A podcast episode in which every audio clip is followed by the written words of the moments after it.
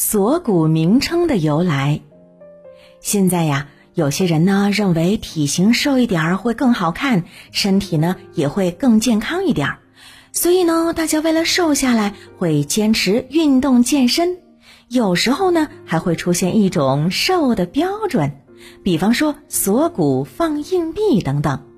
锁骨放硬币指的就是人瘦到锁骨凹陷，能放进几个硬币。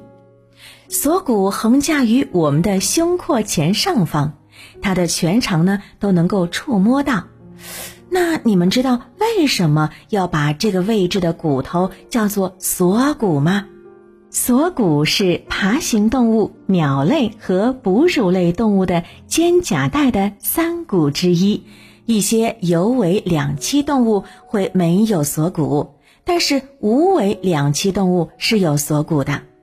锁骨的位置就在我们脖子下方，和双肩平行摸起来硬硬的骨头。哎，现在呀，你们就可以用手摸一摸了。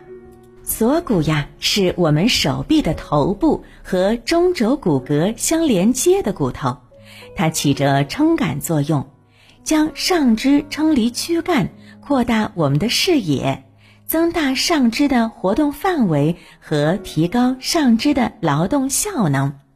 嗯，但其实呢，这两块骨头最开始是没有什么具体的名称的，后来呢，取名叫锁骨，也确实和锁是有关系的。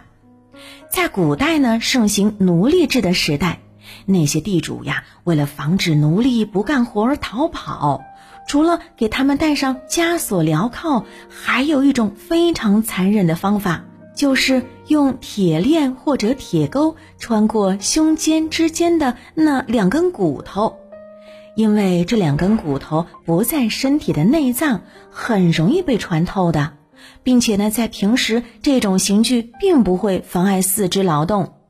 但如果奴隶不服从管教，地主只需要轻微的拉扯铁链，就会让奴隶们产生剧烈的疼痛，被迫屈服。于是呢，后来呀，我们就把这两根骨头叫做锁骨。